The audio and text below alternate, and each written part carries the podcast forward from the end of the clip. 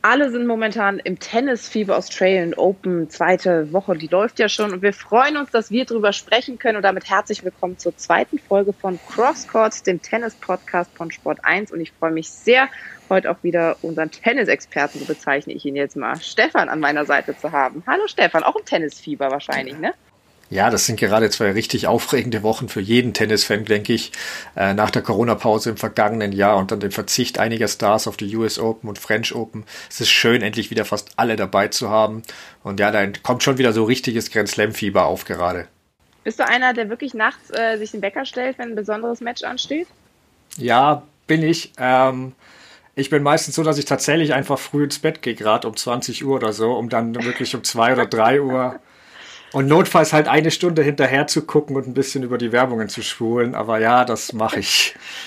Das sind die Tennis-Freaks, die Deutschland braucht. Ja. Aber trotzdem, er ist jetzt hellwach. Äh, wir sprechen gerade, das sagen wir vielleicht äh, vorneweg, äh, direkt nach dem Match von Alexander Zverev gegen Novak Djokovic. Also nur, dass jeder das mal einordnen kann, wann wir uns jetzt gerade hier unterhalten. Und man muss ja sagen, puh, was für ein Wahnsinnsmatch. Ne? Also ich habe ja gedacht, das geht tatsächlich noch in den fünften Satz, wenn ich ehrlich bin. Ja, das war auf jeden Fall, da war alles möglich. Ähm, also äh, Djokovic, also Zverev hatte ja auch Satzball, aber da kam Djokovic dann immer mit seinem guten Aufschlag. Ähm, was ich noch sagen möchte, erstmal vorweg, ich bin froh, nicht in der Box von Djokovic zu sitzen. Ähm, das ist ein hochanstrengender Job. Also wie der teils nach jedem Ballwechsel 20 Sekunden die fixiert hat und äh, als die für ihn nicht die richtigen Reaktionen gezeigt haben.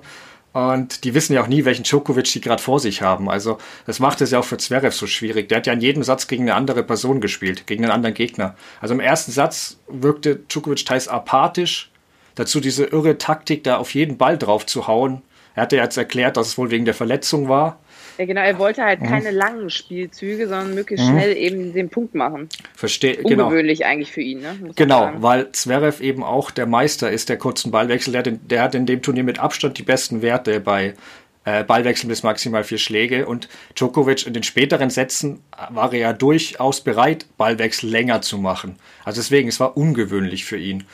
Und genau, ich weiß nicht, wie du das immer erlebt hast. Er hat jetzt gesagt, Achterbahnfahrt, so kann man es wirklich beschreiben. Er hat ja mhm. wirklich, er hat ja wirklich ständig den Charakter gewechselt. Also wie gesagt, erst total apathisch, dann war er total fokussiert wie eine Maschine und dann war er wieder ähm, total aggressiv, hat den Schläger zerstört, hat seine Box angebrüllt. Dann war er wieder ruhig und, und äh, ich weiß nicht, wie du ja. da, was da dein Eindruck von Djokovic ist, wie der ständig den Charakter wechselt ich finde halt auch Achterbahnfahrt hat es eigentlich ganz gut auf den Punkt gebracht. Also es ging ja wirklich hin und her. Am Start habe ich echt so gedacht, am Start des Matches habe ich gedacht, boah, heute kann es tatsächlich mhm. mal sein, dass Zverev wirklich Novak Djokovic das Leben so schwer macht, dass es entweder wirklich über fünf Sätze geht und wirklich so eine ganz, ganz enge Kiste hinten raus ist oder er ihn wirklich schlagen kann, weil das wirkte am Anfang echt sehr unsicher, er hat unfassbar viele Fehler gemacht, was man von ihm so in der Art mhm. eigentlich nicht kennt. Ähm, da habe ich echt gedacht, heute könnte der Zeitpunkt sein. Ähm, aber so wie du es gerade beschrieben hast, es ist halt Novak Djokovic und der hat so viel erlebt in seiner Karriere und das merkst du ihm halt an. Der kommt irgendwie immer wieder aus diesen schlechteren Phasen wieder raus. Dann hat er ja mal diesen Wutanfall gehabt mit dem ja. Schläger zertrümmern, ne, was ja eigentlich auch ein bisschen ungewöhnlich ist. Also bei Zverev sieht man es ja öfter, muss man sagen. Ähm, also, aber er schafft es halt immer hinten raus, dann, wenn wirklich das entscheidend, die entscheidenden Punkte kommen, zu performen und da zu sein. Ne? Also es ist schon eine Wahnsinnsleistung, die er da hingebracht hat, wobei man auch sagen muss, wenn wir auf Alexander Zverev gucken, auch das war stark. Ne? Also der war ja wirklich äh, nah dran, äh, den Joker zu schlagen und ins Halbfinale einzuziehen und so. Das muss man, also die, die Performance muss man natürlich auch mal loben. Ne? Also es war schon auch stark, was Zverev auf der anderen Seite gezeigt hat. Ne? Ja, man kann Zverev echt nur Mini-Vorwürfe machen. Er hat wirklich gut gespielt, speziell am Anfang. Er war präsent, aber gleichzeitig auch ruhig, hat sich jetzt nicht durch eigene Unzufriedenheit zerstört.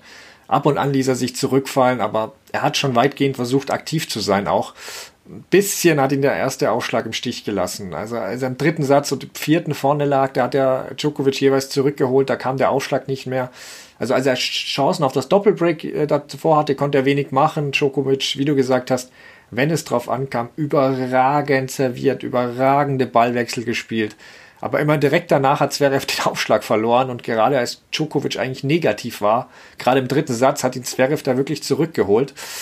Ähm, der dritte Satz war, da war für mich echt so der Wendepunkt. Da hat Eurosport-Kommentator Matthias Stach äh, kurz zuvor extra betont, dass Zverev jetzt 18 Asse und 0 Doppelfehler serviert hatte.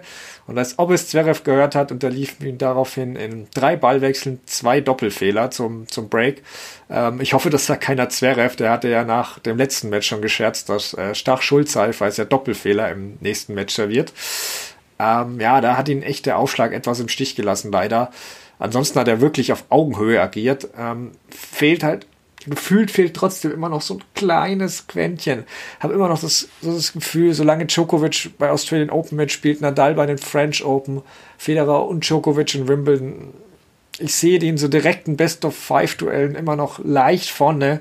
Finde ich Timo und Medvedev minimal eigentlich näher dran, ähm, aber er holt auf. Ja, ja, das sehe ich auch, wobei ich auch sagen muss, dass Zverev echt, echt eine Entwicklung gemacht hat. Ja. Ich finde, er wirkt konstanter, ähm, man hat nicht mehr den Eindruck, es kann theoretisch in Runde zwei schon vorbei sein. Ich finde, er wirkt gefestigter, er hat mehr Selbstvertrauen, spielt konstanter.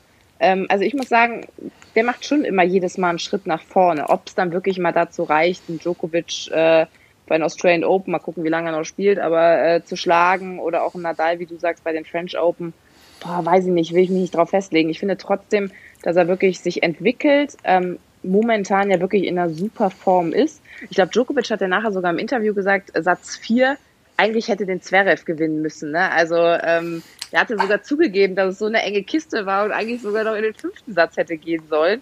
Ähm, also ich finde, das zeigt einfach auch den Respekt, den Zverev hat, äh, eben von den ganz Großen auch. Und ähm, ich finde, er hat eine Entwicklung durchgemacht. Ähm, ich glaube, dass da noch was kommt. Vielleicht sogar in diesem Jahr noch was kommt. Also er kommt immer so ein Stückchen näher, habe ich so das Gefühl. Ah, ich sehe das wie du. Also er hat in dem, in dem Turnier absolut eine Entwicklung, einen Sprung nach vorne gemacht.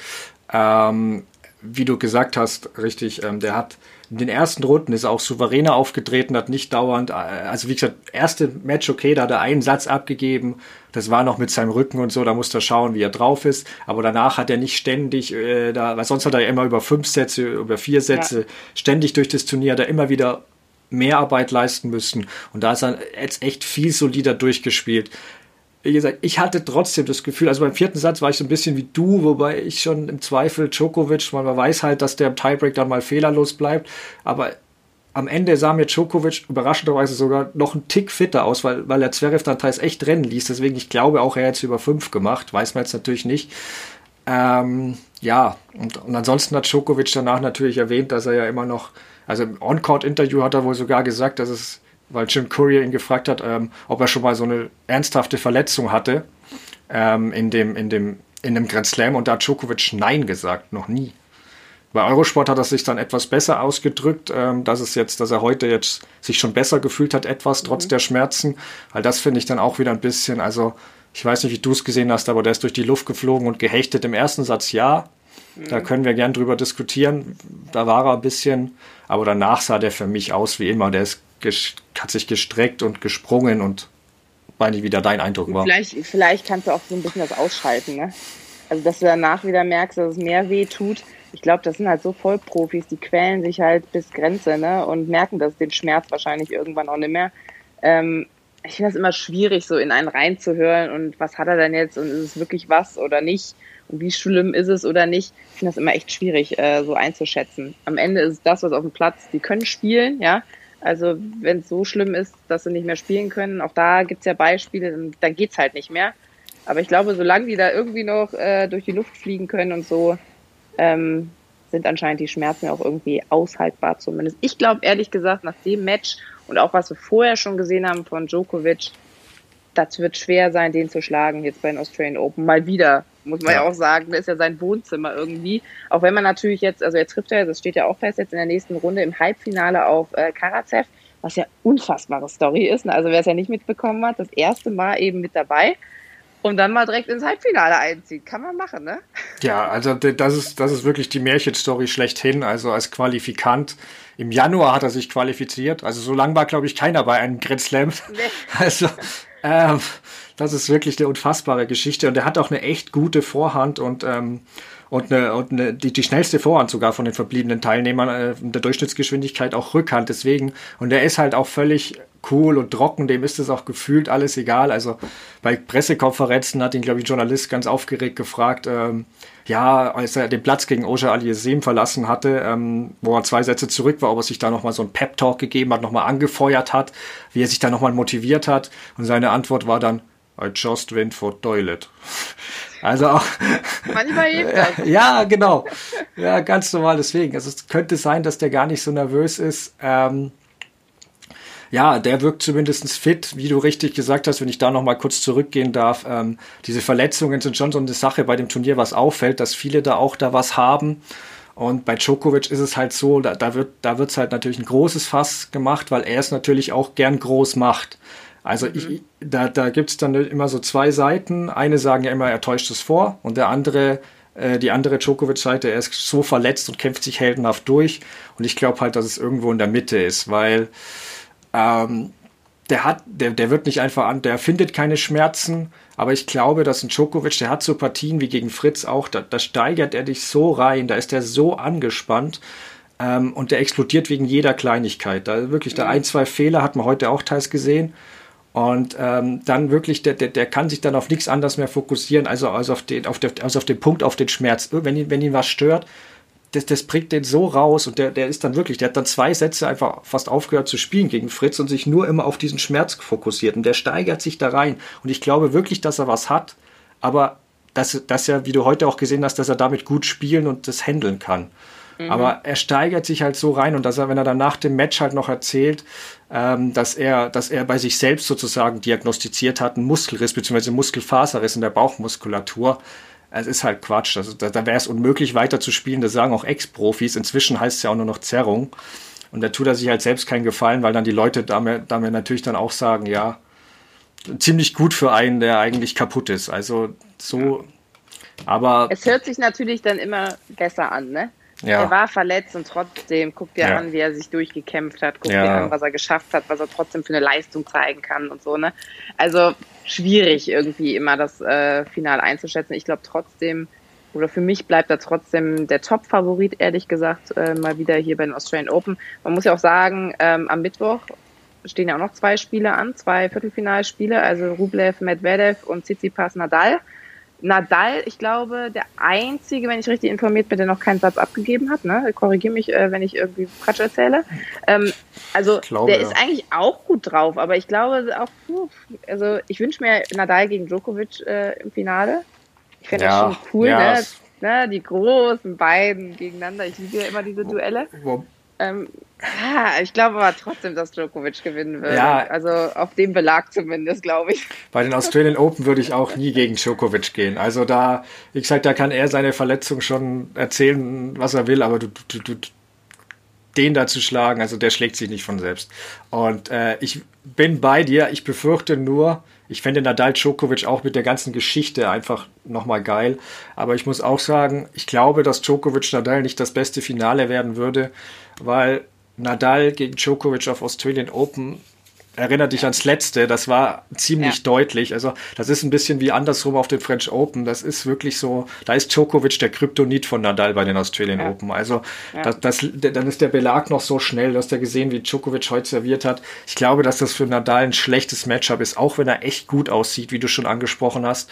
Ähm, also, da sieht man auch nichts mehr vom Rücken. Dann glaube ich, dass du dir Medvedev wünschst. Oder wen? Korrekt. Medvedev wäre Medvedev wär meiner, den hätte ich gern, dem traue ich das zu.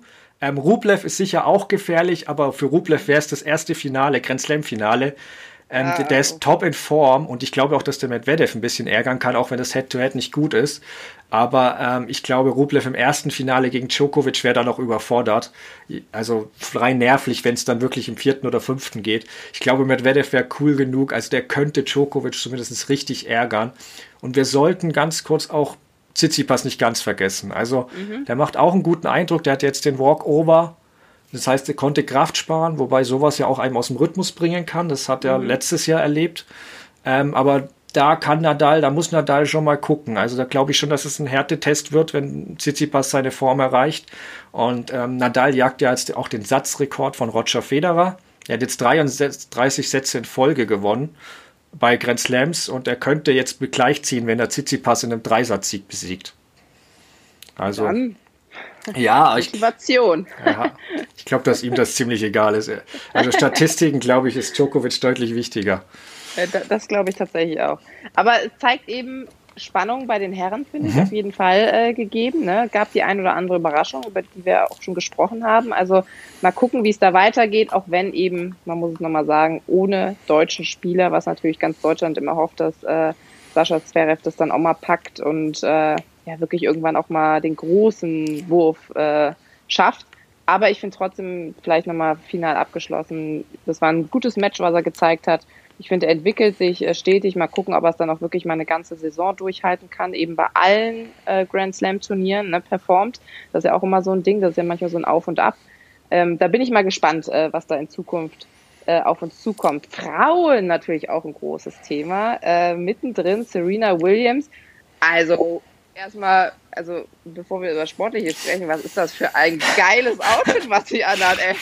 Also meine Herren, da muss man ja ein paar Mal hingucken. Also so ein Catsuit, so nenne ich es mal, ja, mit nur einem ein Bein. Bein. Ja. Oh, was sagen, was sagen die Männer dazu zu diesem Outfit? ja, das hat sie ja, glaube ich, bei Florence Griffith Joyner abgeschaut, hat sie gemeint, ähm, dieser Leichtathletik-Ikone. Ähm, ja, es ist, äh, es ist interessant. Ähm, ich sag's mal so. Nein, es ist es, es ist was anderes auf jeden Fall. Ähm, aber wenn wir dann zum Sportlichen kommen, ähm, was, was mich, ja, sorry, was mich halt vor allem ähm, an Serena an diesem Turnier fasziniert, ist, wie, wie beweglich sie ist. Also ich weiß nicht, ob es an ihrem Catsuit liegt, aber sie läuft besser als je zuvor. Also sie ist wirklich gegen Halep auch. Also Halep ist eine der, der fittesten und schnellsten Spielerinnen auf der Tour, aber teilweise hat Serena Bälle geholt, wo ich mir überlegt hätte, ob Halep die erreicht hätte. Also das war mhm. unfassbar.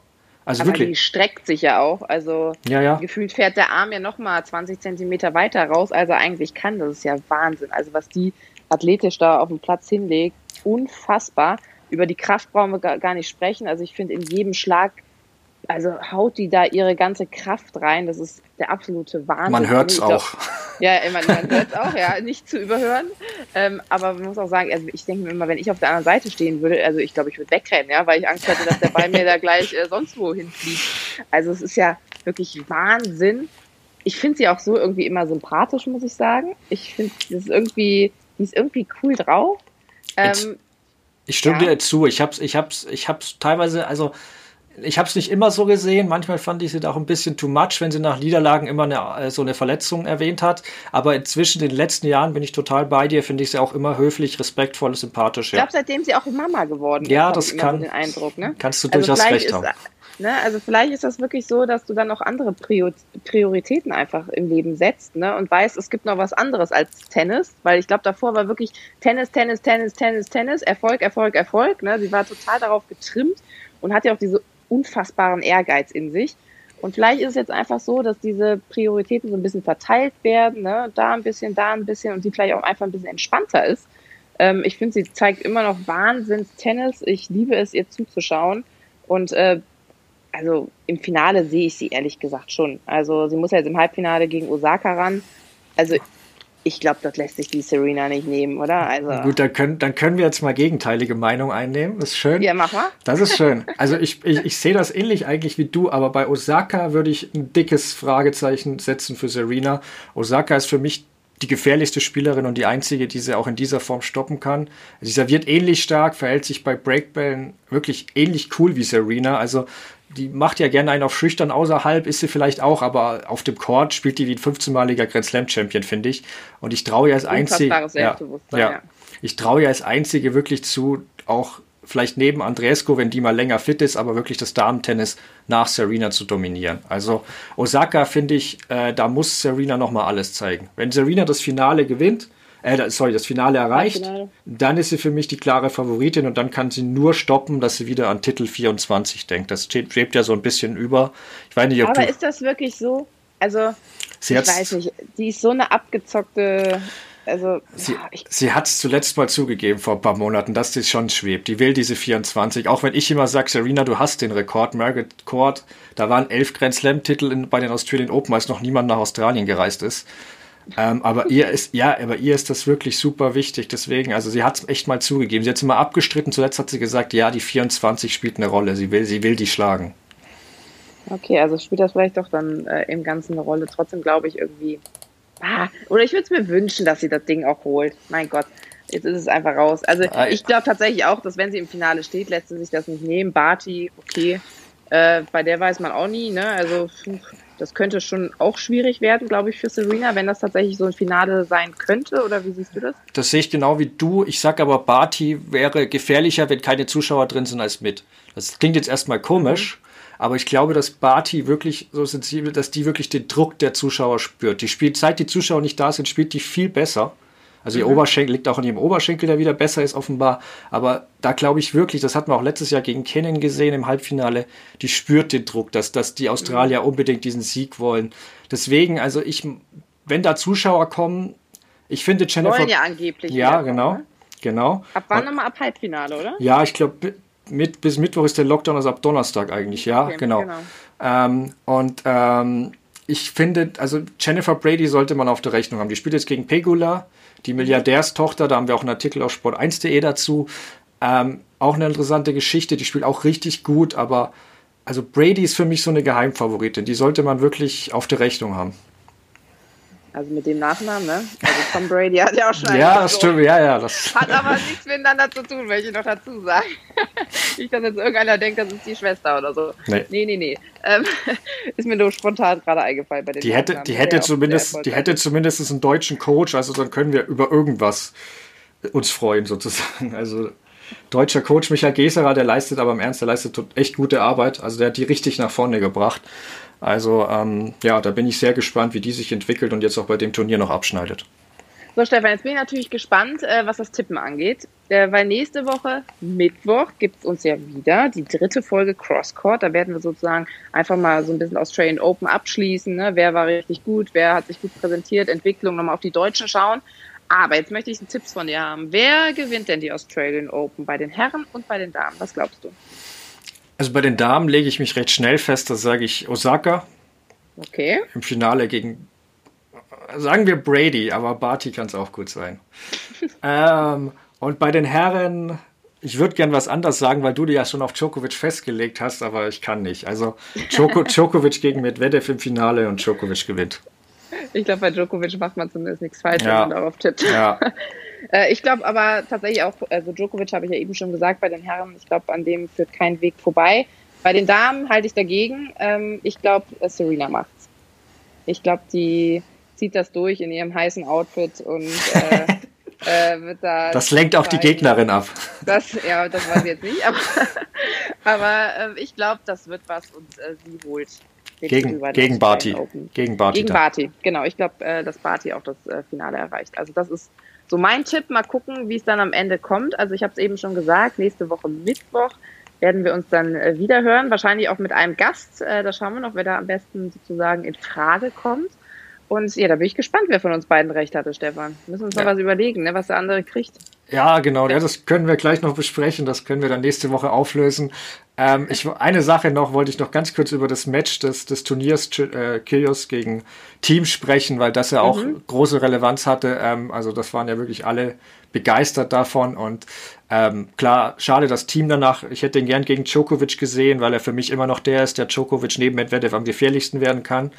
Hatte leider er sagt, rückt selbst nicht so damit raus, aber hatte wohl was am Fuß. Aber das muss man jetzt mal abwarten, wie es bei dem weitergeht. Ähm, was ich aber noch spannend finde, Kyrgios, wie siehst du den denn? Jetzt hat er wieder wirklich so gespielt, dass er richtig Freude macht.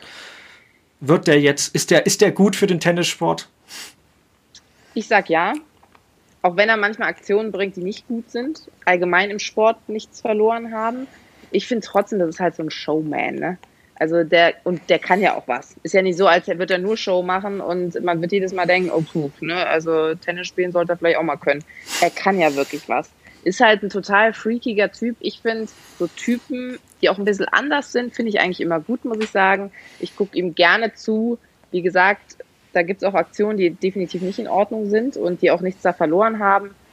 Ich finde trotzdem, also der Tennissport, dem tut das schon gut, dass da auch mal welche dabei sind, du, du, man muss ja auch sagen, die Klickzahlen bei solchen Matches, ne, ob dann irgendwelche tollen Ballwechsel oder so, die gehen natürlich auch in die Höhe. Das wollen die Leute sehen und dann ist es wieder gut für den Tennissport, ne, weil halt Aufmerksamkeit äh, drauf gelenkt wird. Deswegen, ich muss sagen, ich freue mich über so Typen. vielleicht ein paar weniger Kackaktionen auf gut Deutsch gesagt und ähm, dann wäre es noch besser. Und ich glaube, ehrlich gesagt, wird der mal richtig, also ich weiß ja nicht, was er macht, ich glaube, der hat ja immer noch keinen Trainer, ja. aber wird der mal richtig trainieren, ich glaube, der wäre viel, viel besser als das, was er momentan zeigt. Ich glaube, das ist einfach so ein richtig fauler Sack. Der ist mit das größte Talent überhaupt. Also der hat alles. Der hat Aufschlag, Vorhand, der hat unglaublich, der könnte alles. Aber ähm, ich, ich sehe es wie du. Ich finde ihn auch grundsätzlich gut für den Sport, gerade wenn er so ist wie bei den Australian Open. Mhm. Super. Wenn er da ab und zu mal Djokovic nachäfft, ja, Mai, also Djokovic hat früher auch andere Spieler nachgeäfft, da sollte der drüber wegstehen. Ähm, und ähm, aber wichtig ist halt, was ich halt doch so zweifle, weil alle sagen, ja, jetzt wird er erwachsen und so, er war jetzt super. Ich weiß halt nicht, ob das wieder nur in Australien ist, dass er sich vor denen ein bisschen besser mhm. benimmt und da sich auch motivieren lässt. Wie, ich, wie, du sagst, wenn er so das macht, klasse und gerne auch dann ein bisschen Show, das ist wichtig, das lockt auch, ich krieg's ja auch mit auch Leute an, die immer nicht immer Tennis nur gucken, lockt es auch an, hey, da spielt der Kyrgios gegen Team, das gucke ich mir an. Ähm, aber er darf halt dann nicht solche, solche Aktionen machen, wo er Matches abschenkt und keine Lust hat. Ja. Und das ist halt das. Nee, aber ansonsten. Er ist auch einfach manchmal unsportlich, was er macht, muss ja. man einfach sagen, genau. äh, wie es ist. Ich finde, das hat da nichts verloren. Ich weiß ehrlich gesagt nicht, ob der Mann irgendwann erwachsen wird. Äh, puh, ich würde das nicht unterschreiben, wenn ich ehrlich bin. Ähm, ich glaube, da wird auch noch das eine oder andere kommen. Ähm, wie gesagt, wenn das alles sauber ist, man keinen anderen damit beleidigt oder respektlos behandelt, dann soll das machen. Ich finde, wie du gerade gesagt hast, tut dem Sport gut und vielleicht lockt das auch den einen oder anderen einfach an. Also äh, warten Sie einfach ab, wie er sich äh, dann in Nicht-Australien präsentieren wird, ne, wenn, wenn, dann die anderen großen Matches kommen. Wenn er, wenn er demnächst mal antritt. Er will ja nicht ohne Zuschauer und dann wieder zurück in Quarantäne, deswegen müssen wir mal abwarten, wann der das nächste Mal spielt. Also ich rechne nicht vor Wimbledon. Aber mal gucken. Okay, warten wir es ab, wann er sich dann wieder traut, sozusagen. Dann sage ich aber schon mal Danke dir, Stefan. Es hat Spaß gemacht. Folge 2 bei Crosscourt. Wie gesagt, nächste Woche Mittwoch gibt es uns dann wieder mit Folge 3. Wir werden uns mal überlegen, wer dann unser Gast sein wird oder Gast sein darf. Und dann eben der Rückblick auf die Australian Open 2021. Ich bin gespannt, wer recht hatte von uns beiden. Ne? Und wir überlegen uns irgendwas Schönes für den anderen. Okay. Der, der recht hat, bekommt irgendwas. Was auch immer. Danke dir, Stefan. Danke ebenfalls. Hat Spaß gemacht.